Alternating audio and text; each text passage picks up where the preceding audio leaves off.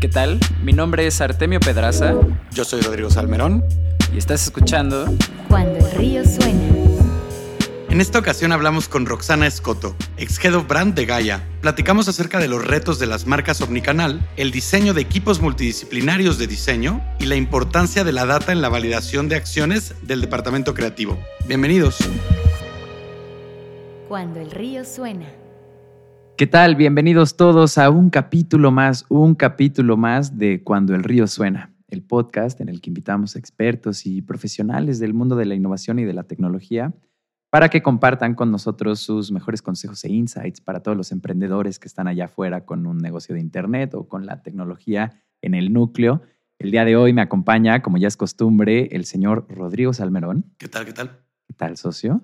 Y nuestra invitada especial, Roxana Escoto de Gaia. ¿Cómo estás, Roxana? Hola, muy bien. ¿Ustedes qué tal? Todo en orden. Bien, también. El día de hoy el sol brilla y hemos tenido un par de conversaciones muy interesantes y estamos emocionados de lo que vamos a platicar hoy. Les cuento un poquito más de Roxana para toda la gente que nos está escuchando. Ella es Head of Brand de Gaia, los muebles que todos hemos visto en la sala de alguien, sobre todo si vives aquí en, la, en el circuito Roma Condesa. Y antes también fue brand manager de este negocio. Y siguiendo en esta misma línea, antes de eso fue brand manager para Liverpool vía Williams Sonoma y pues tiene experiencia en diseño gráfico y desarrollo de marca. Me imagino que todos ya saben un poco hacia dónde irá esta conversación. Pero para arrancar, Rox, cuéntanos, ¿cuál es tu papel en Gaia y qué haces ahí todos los días? Bueno, primero que nada, muchas gracias por invitarme. Me encanta estar por acá como les contaba, es la primera vez que hago esto, pero está padrísimo. Siempre soy pro de probar nuevos formatos y es algo que también he querido hacer en Gaia. Entonces, bueno, yo hacer este experimento conmigo misma me parece que está padrísimo. Entonces, pues claro, vamos a platicar. Yo feliz de contarles. Y pues bueno, en Gaia lidero el equipo de brand justamente. Me encanta mi trabajo, me apasiona mucho lo que hago y, y siento que cuando la filosofía, la misión, la personalidad y la estética, porque pues obviamente soy diseñadora de una marca o de una causa, hacen clic en mi cabeza, me vuelvo genuinamente embajadora. O sea, conecto consumo, promuevo, pero también exijo y cuestiono a estas marcas a las cuales considero como mis love brands, ¿no? Justo imagínense que diariamente eh, estamos expuestos a un promedio de 3.500 estímulos y mensajes de marcas distintas y la exigencia del mercado nos ha vuelto como muy conscientes de ello, pero también nos hemos vuelto como muy escépticos justamente por toda esta cantidad de estímulos que recibimos diarios y entonces hoy en día se ha vuelto un reto elegir entre un mundo de posibilidades, pero lo que no podemos negar es que todos hemos caído más de una vez en estas redes de seducción de las marcas que, que están allá afuera. Y la verdad es que, o sea, convertirte justamente en una marca que todo mundo ame eh, y que sea como muy fiel a sí misma, pues es un gran reto y esa es parte de mi chama en Gaia, ¿no? Para explicarles un poquito más de mi día a día, eh, les quiero contar sobre un libro que recientemente leí que se llama eh, Branding, A Very Short Introduction, y justamente el autor que es Robert Jones eh, describe, entre muchos otros conceptos, que un brand chief officer o un líder de marca utiliza cuatro sombreros ¿no? al mismo tiempo, y este es el sombrero del filósofo, el del coach, el del científico y el del director creativo. Y en pocas palabras, creo que tener a cargo la estrategia de una marca va mucho más allá de ser el motor creativo y la máquina de ideas o los mensajes que al final se acaban traduciendo en campañas o en estrategias, sino también somos estas personas que al final nos volvemos como defensoras de la marca, ¿no? O sea, con los clientes internos, que es la gente que trabaja en la empresa, pero también hacia afuera, ¿no? Es definir cómo nos vemos, qué decimos, cómo lo decimos y justamente volvernos pues estos embajadores justamente para que lo que, o sea, cuando tú comulgas y promueves algo de lo que realmente crees, pues hacia afuera esto se va a potenciar, ¿no? Entonces, creo que justo el trabajo de alguien que está como a cargo de un equipo de brand, pues va de todo esto y que al final de cuentas otro reto que también yo veo que está súper creciente y que creo que para nosotros como creativos es algo importante es cómo hacemos que nuestros contenidos y nuestras estrategias realmente puedan ser medibles, ¿no? Porque muchas veces los creativos vamos más de lo cualitativo, todo lo que es estético pues se vuelve súper subjetivo, pero la realidad es que necesitamos empezar a ir hacia ese lado, ¿no? O sea, cómo un creativo puede competir contra otro y cómo cualquiera de estos dos tiene un mejor performance hacia allá afuera. Entonces, eso es algo que he aprendido muchísimo también en Gaia. Es una, una empresa, o sea, al ser un startup, pues obviamente hay una parte creativa 100%, es parte de nuestros pilares, pero también es una empresa como cualquier otra pragmática, ¿no? Que tiene que dar resultados, que tenemos este, inversionistas a los cuales eh, tenemos que demostrarles ventas y muchísimas cosas. Entonces, para mí como creativa y como head of brand aquí en Gaia, eh, esta parte también de analítica y de métricas también se ha vuelto algo súper importante. Entonces, pues básicamente eso es un poco lo que hago de este lado. Qué interesante que esta parte de analítica caiga también en tu departamento, ¿no? Porque no es necesariamente común que eso se desarrolle de esa forma. Me parece que hace tu trabajo mucho más interesante, ¿no? Tienes la parte más lógica metida también como en el ADN de tu puesto, lo cual creo que puede ser muy valioso. Otra cosa que me parece muy interesante también de, esta startup en particular, ¿no? De Gaia, es que tienen muchos canales y son, a mí me parece abrumador, ¿no? 100%. Y, y por poner en contexto a la gente que nos escucha respecto a lo que mencionabas de los inversionistas a los que tienen que responder como empresa, Gaia es un negocio que a lo largo de su breve historia ha levantado en rondas de inversión 32.9 millones de dólares. Entonces, vaya, es una responsabilidad muy grande la que carga todo el equipo y todo el C-level de, de, esta empresa, ¿no? Hay mucha gente esperando sí. resultados, ¿no? Exacto. Sí, mucha exigencia y muchas expectativas, pero pues justamente ahí está el reto, ¿no? Como eh, dar más y exigirte y hacer que el equipo jale parejo y que todos estemos como yendo hacia la misma dirección. Pues justo nuestra siguiente pregunta iba en esa dirección. ¿Cuál es el, el mayor reto en mantener la cohesividad de la marca a través de tantos canales, ¿no? Porque tienen locaciones físicas, tienen procesos internos, tienen marketing, tienen producto. ¿Qué es lo más complicado de todo esto? Pues justamente cohesividad ha sido el reto que agarré desde el día uno que entré a Gaia hace dos años y medio justamente, porque no existía un brand book, no había un tono de voz definido, tampoco conocíamos cuál era nuestro arquetipo de marca.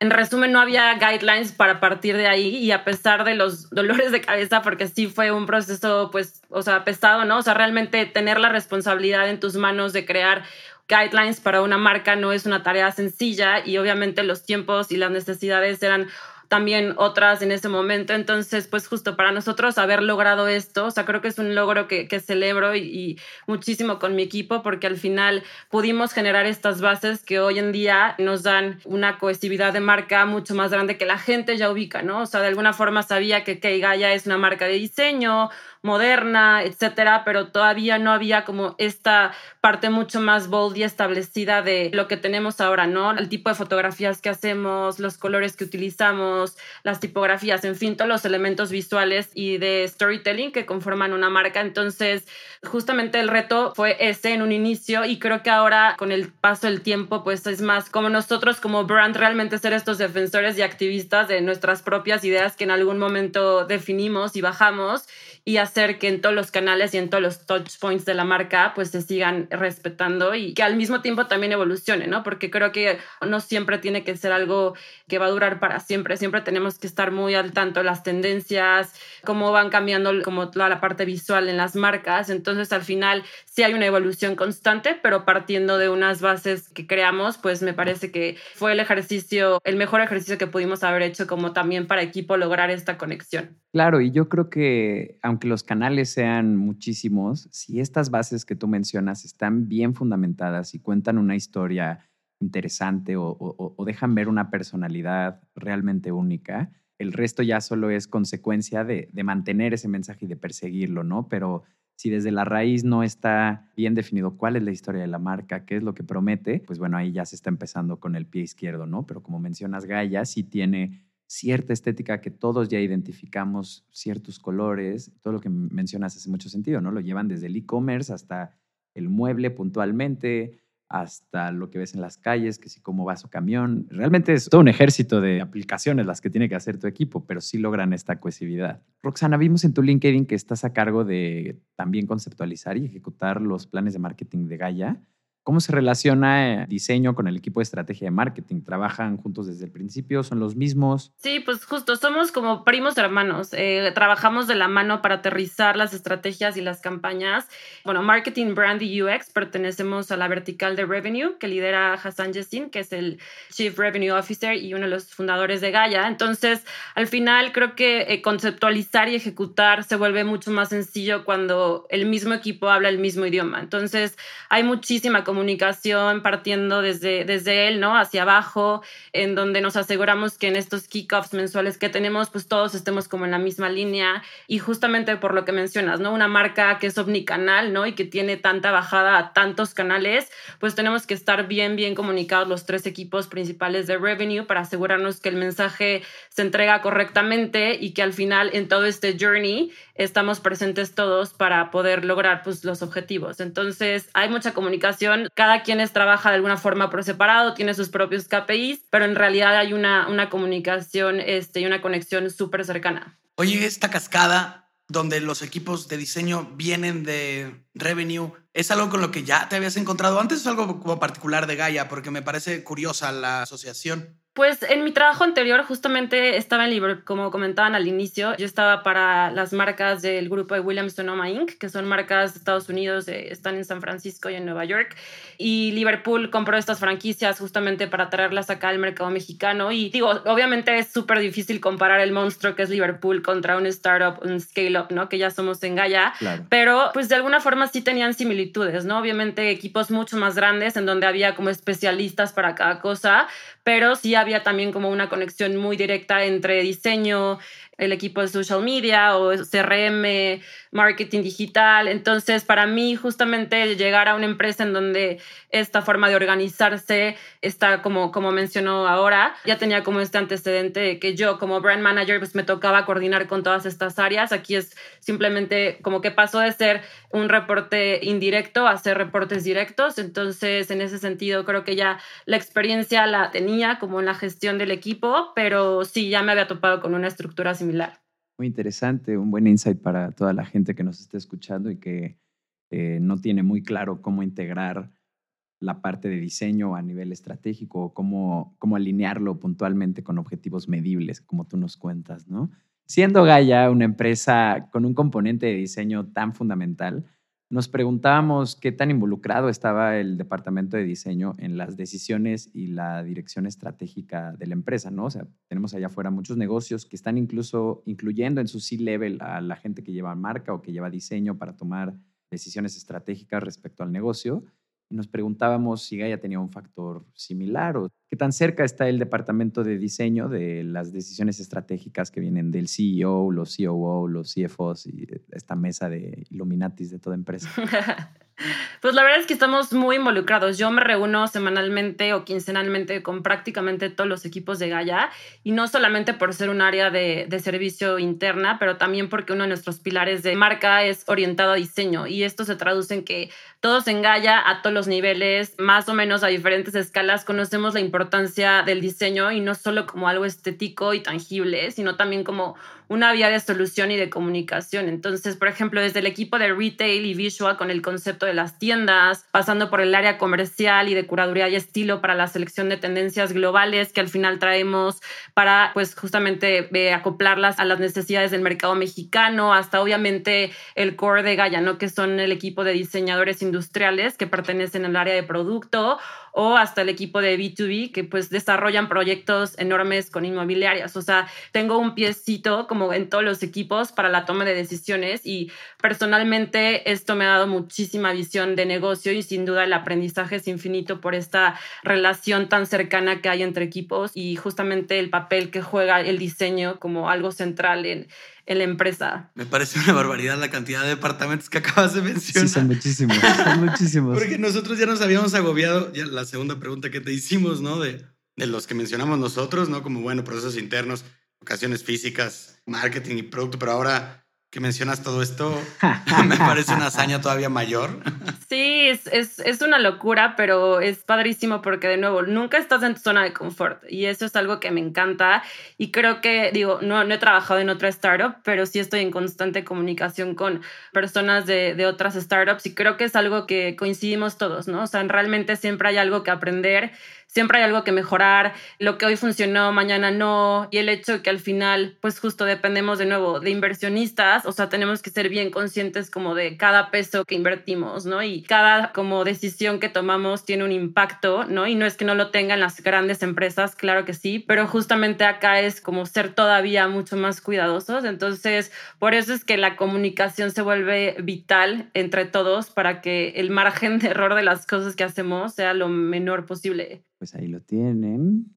Todas las personas que nos están escuchando, de verdad, se pueden llevar muchos de estos consejos. Realmente todo el propósito de este podcast es que ustedes puedan tener un insight puntual en cómo lo están haciendo los mejores jugadores. Vámonos al primer corte de este programa. Recuerden a todas las personas que nos están escuchando que en cuandoelriosuena.com pueden encontrar la newsletter para suscribirse a las notificaciones de cada capítulo nuevo que saquemos. Estamos recibiendo founders, inversionistas, heads of brand, heads of UX, chiefs of growth y de marketing. Vaya, todo el abanico de posibilidades en el ecosistema digital. Así que mm, los invitamos a ir a cuandoelriosuena.com y vámonos a el corte. Estás escuchando Cuando el río suena un podcast de conversaciones con agentes expertos y emprendedores del mundo digital. Tus anfitriones son Rodrigo Salmerón y Artemio Pedraza, fundadores del estudio de estrategias e interfaces digitales Acueducto. Para más información, visita cuandoelriosuena.com.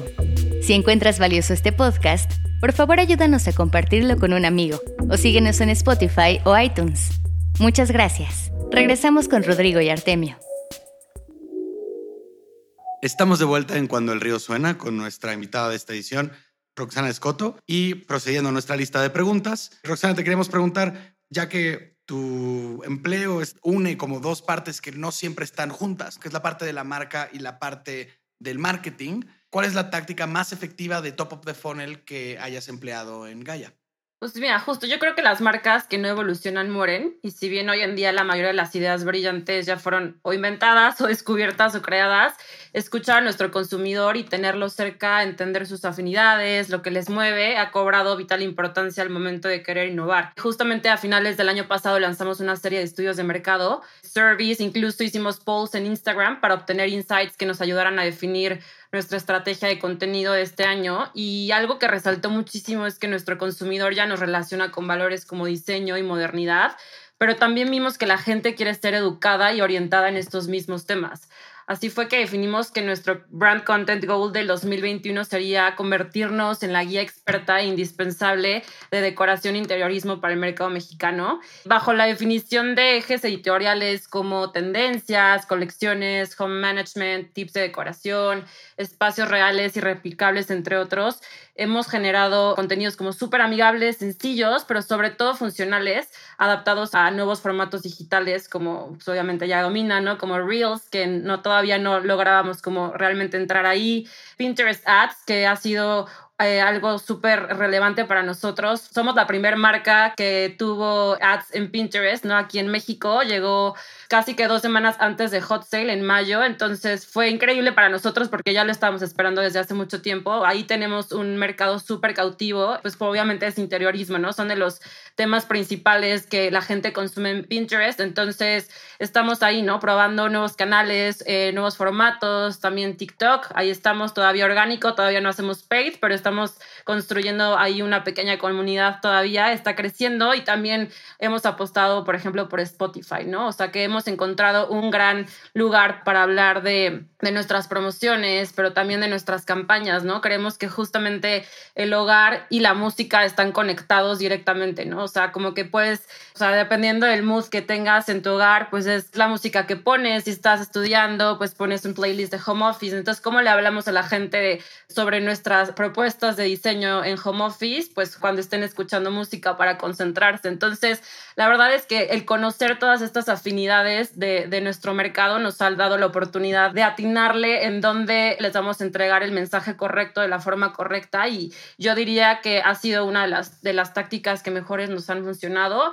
Eh, de hecho, gracias a esta estrategia ¿no? de definir que queríamos ser esta guía de decoración e interiorismo para el mercado mexicano a través de nuestros contenidos funcionales, nuestro engagement rate creció cuatro puntos porcentuales en lo que va del 2021 versus el año pasado, el segundo semestre del año pasado. Entonces, esto nos habla de esta conexión, ¿no? Y, y este crecimiento que tenemos de interacciones con la gente que nos consume y pues el camino va para allá, ¿no? O sea, seguir entendiéndolos porque el consumo de la gente va cambiando, sus afinidades también y tenemos que estar ahí justamente para entregarles el mensaje correcto. Fíjense la importancia de educar a los consumidores en el problema que uno resuelve, ¿no? Porque en su caso no solo se trata de alguien que quiere un sillón o un sofá o una pieza para el interior de su hogar, ¿no? Realmente el, problema de trasfondo es querer que ese espacio los represente, sentirse cómodos en ese espacio, poder que sea una extensión de tu persona y más allá de ofrecer la, pieza hermosa que debe ser el diseño del, mueble en cuestión o de la pieza en cuestión, si además se brinda la guía de cómo crear un espacio cohesivo, cómo hacer un espacio que respete principios de diseño, que esté en tendencia, como todo esto que nos platicas, hace que su marca sea todavía mucho más relevante en estos espacios, ¿no? Fíjense lo importante que es educar hoy en día al cliente del problema que uno resuelve, ¿no? Esta es una prueba más de que hacer ese extra step realmente es algo que a manera de fondo y a largo plazo termina por rendir muchísimos frutos a los negocios que se toman el tiempo de hacer este tipo de, divulgación, de conocimiento. Queríamos también preguntarte, Roxana, eh, ¿cómo evalúan el desempeño de sus publicaciones o campañas orgánicas? ¿no? Porque tenemos esta dicotomía en no caer en métricas de vanidades, como le conocen muchos marqueteros y demás. ¿Cuáles son los KPIs que ustedes se fijan en al momento de hacer contenido orgánico? La verdad es que si la narrativa y el concepto se presta, siempre intentamos anclar todos nuestros contenidos orgánicos a nuestro website, ¿no? Entonces, otro de los indicadores, aparte del engagement, de los shares y los clics, pues es sesiones a la página, un bounce rate saludable, ¿no? O sea, si realmente la gente está conectando con lo que ve afuera y cuando cae la página hay una conexión también directa o una continuación de la historia, pues entonces justo, ¿no? El bounce rate nos habla de que estamos haciéndolo de la forma correcta, el time on page, entre otros. Entonces, la verdad es que justo por eso esta necesidad como desde mi equipo de lograr que las historias y los contenidos que generamos orgánicamente tengan una conexión con la página, ya sea a la landing page de muebles principal o incluso generamos landing pages especiales para contar sobre una colección. Por ejemplo, lanzamos por ahí en marzo, abril una colección que se llama Belvi, que está inspirada en el Mediterráneo, y entonces cómo logras que la gente entienda qué hay detrás de eso, ¿no? O sea, cuál fue el proceso de los diseñadores, cuál fue la inspiración, cuáles son las características de los productos, cómo es el lifestyle de esta tendencia. Entonces, justamente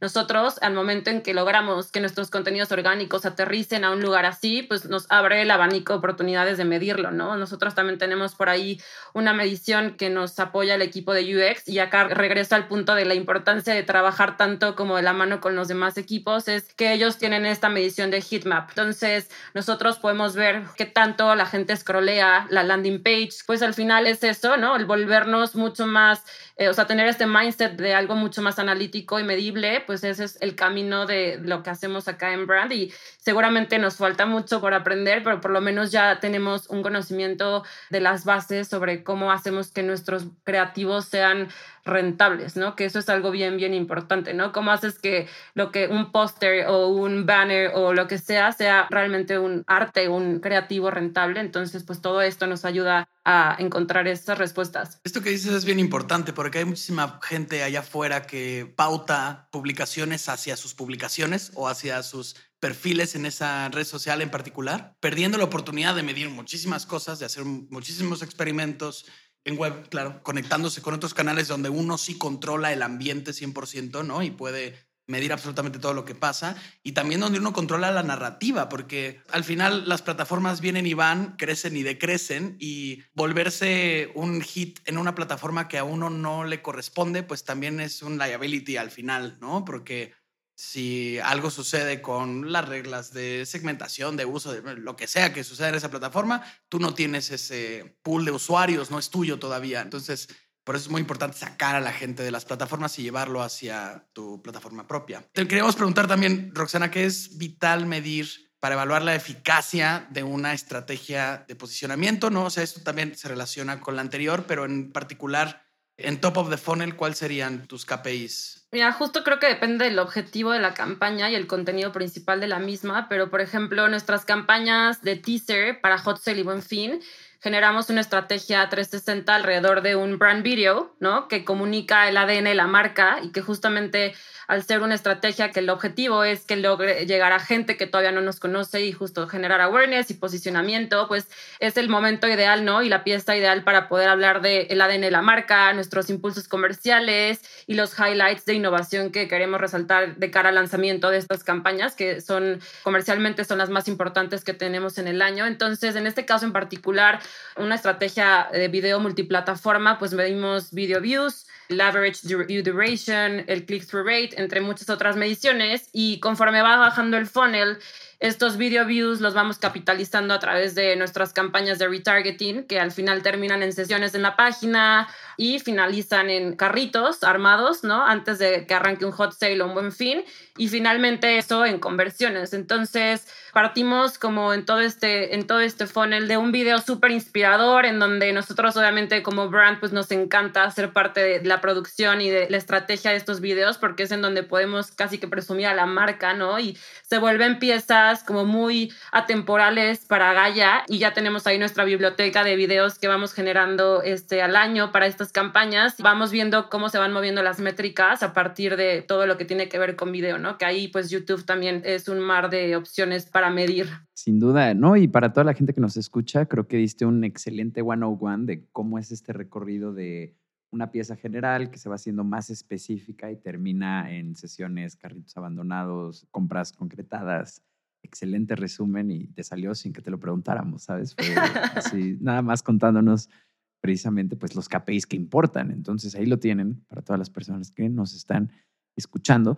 Y te queríamos preguntar también, Roxana, al, ser Head of Brand, pues hay gente que responde a ti, ¿no? Y es un equipo el que tienes que liderar para llevar a cabo todas estas tareas de las que hemos platicado en el capítulo. Queríamos preguntarte cuál ha sido tu mayor aprendizaje liderando un equipo de diseño, que son casi una decena de personas o me estoy quedando corto? Ya somos un poquito más, ya somos 13 y seguimos creciendo y pues creo que justamente tener la oportunidad de construir y crecer un equipo ha sido los aprendizajes más grandes hasta ahora y puedo decir que en toda mi carrera profesional tengo 31 años y el promedio de edad de mi equipo es justamente mi edad. Comenzamos siendo peers y ocho meses después de haber entrado a Gaia, pues tuve esta oportunidad de tomar el puesto que actualmente tengo. Entonces, toda esta transición, tanto para ellos como para mí, pues definitivamente ha sido un reto enorme. Y cuando digo reto, no es con una connotación negativa, sino todo lo contrario. O sea, gracias a esta oportunidad aprendí a formar como mi propio estilo de liderazgo uno que definitivamente sigo evolucionando y, y moldeando, ¿no? O sea, sigo aprendiendo, creo que nunca dejas de aprender por más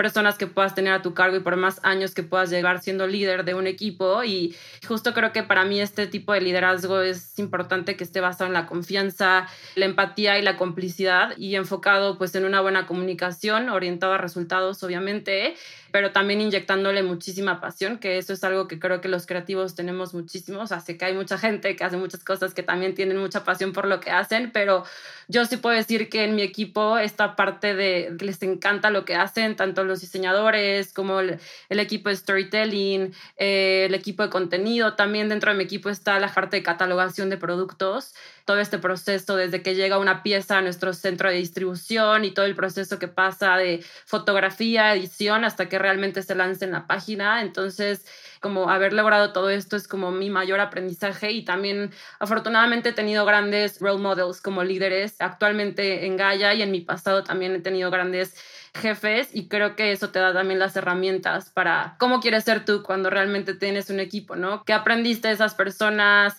¿Qué puedes mejorar tú? Y pues justamente afrontar como tus propios retos y sobre todo creer en ti, que creo que eso suena fácil decirlo, pero la verdad es que ya en la práctica luego hay como muchas cosas pasando ahí en el mundo que de repente perdemos un poquito como esta eh, confianza o como esta chispa, ¿no? De decir, claro, yo estoy aquí por algo y puedo como cumplir sueños y creo que en ese sentido me encanta porque pues parte de la misión de Gaia es esto, ¿no? O sea, es diseñar la vida que tú quieras, es una marca que es soñadora, que es empoderadora y para mí ha sido como un poco este mismo experimento interno de poder llevar a cabo la misma misión de la marca y al final el reto continúa, o sea, somos seres humanos complejos, cambiantes y pues la estamos rompiendo en un mundo que cada vez es más competitivo y exigente, pero soy fiel creyente de que cuando sumas eh, lo que te gusta hacer con lo que eres bueno y una cucharadita de humildad, porque siempre es importante ser humilde, pues se pueden dar cosas mágicas. Entonces, para mí, pues justo ha sido como los aprendizajes más grandes que he tenido a nivel liderazgo de un equipo. Vaya, fantástico. Realmente creo que hay un momento en el que a todos nos llega a tomar ese asiento, que es el de dirigir a gente y que, pues vaya, todos respondan un poco a, la visión que tú tienes respecto a cómo se tienen que hacer las cosas, ¿no? Y si, como tú mencionas en tu caso, si tienes como estos ejemplos, vivos ejemplos de cómo se hizo bien ese trabajo, pues por lo menos tienes un lugar de donde agarrarte y tratar de tirarle a eso para arrancar, ¿no? Y ya sobre eso mejorar. Y esto es algo a lo que se enfrentarán todos los founders que nos escuchan. Realmente cuando empiezas tu empresa es un equipo pequeñito, muchas veces eres tú, otra persona, pero este equipo va a ir creciendo y el tener este elemento de liderazgo, el poder tener a todos en la misma página y jalando hacia el mismo lugar, va a ser algo que nos los han dicho founders, inversionistas, líderes de equipo como tú, Roxana, va a ser fundamental para que tu negocio sea exitoso o, no. Ahorita nos contabas fuera del aire que estás ya en tus últimas semanas laborando en Gaia. ¿Es así, Roxana? ¿Cuántas te quedan? Sí,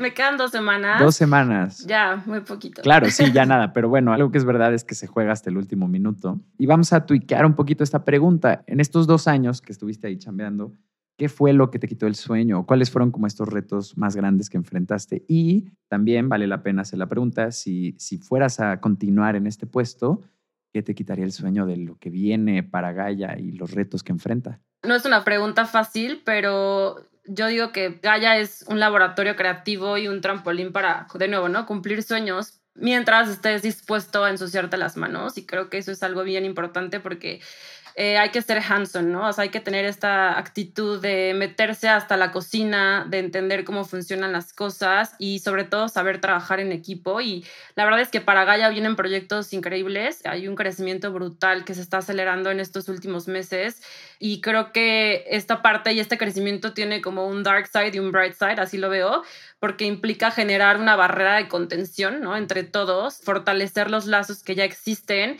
desempolvar el manual de prueba y error que hemos hecho en el pasado, que no funcionó, qué vamos a hacer ahora, qué vamos a hacer diferente también para probarlo y abrir la mente al cambio, que eso no siempre es fácil, ¿no? Entonces creo que eso es algo que hoy en día me quita el sueño, como dices, hasta el último día que yo esté ahí, porque es un poco abrumador saber que vienen cosas enormes para la empresa y cómo te preparas para eso, ¿no? O sea, cómo de nuevo sigues confiando en que haces un buen trabajo y en que todo tu equipo está motivado para seguir dando resultados y que al mismo tiempo algo bien importante y que creo que muchas veces no se menciona, pero cómo no quemas también a tu propio equipo, ¿no? O sea, creo que hoy en día y sobre todo en pandemia y trabajando desde casa, como estos límites de hasta qué hora trabajo, o sea, hasta dónde exijo, hasta dónde empujo, o sea, se ha vuelto algo bien complejo, entonces creo que esto es un reto y es algo que siempre debería estar como muy presente para cualquier líder, ¿no? O sea, entender a tu equipo, medirles la temperatura siempre, ¿no? O sea, como entender en qué, qué está pasando, qué hay detrás de ellos más allá de, de, su trabajo en el día a día. Entonces, pues justo, la verdad es que para mí esta gran etapa que ha sido Gaia está por, está por cerrarse, como bien decías, es mi final de temporada, así lo veo como, como una serie para la siguiente temporada y, y pues justo, o sea, inicio retos personales que justamente ahora me quitan a mí el sueño, ¿no? De emoción, de volver a estudiar de cambiarme de país para conocer nuevas culturas, nuevas personas, aprender nuevas cosas y salir completamente de mi zona de confort, creo que eso siempre, siempre da miedo, pero cuando estás dispuesto a, agarrarlo y abrazarlo y afrontarlo, te puede dar muy buenas sorpresas. Entonces, para mí, pues la verdad es que el timing con ustedes, ¿no? El que me hayan buscado, es un timing perfecto porque aparte de poder compartir mi experiencia con su audiencia, lo tomo como un pequeño homenaje a mi equipo, a los founders y a toda la gente increíble que trabaja en Gaia y pues hasta a mí misma, ¿no? Esta Rox del 2021 que sobrevivió la pandemia, una relación a distancia y que está lista para lo que viene. Entonces, pues eso es lo que me quita el sueño y, y vienen cosas bien padres. Roxana, muchísimas gracias por tu tiempo, por tu honestidad, por tu atención y por tus consejos. Nos dejas entre esta última pregunta también nos volviste a dar oro especial en manejo de equipos, que es muy importante. Te deseamos mucha suerte en esta, en esta siguiente etapa y te agradecemos mucho habernos acompañado en este episodio. Para los que nos están escuchando, les recordamos que en cuandoelriosuena.com se pueden suscribir a nuestra newsletter para recibir cada uno de los nuevos episodios una vez los hayamos lanzado. Recomienden esto a un familiar, algún amigo. Si están empezando una empresa, es el momento perfecto para empezar a escuchar estos contenidos. Y un saludo a nuestro equipo de producción. Hasta la próxima.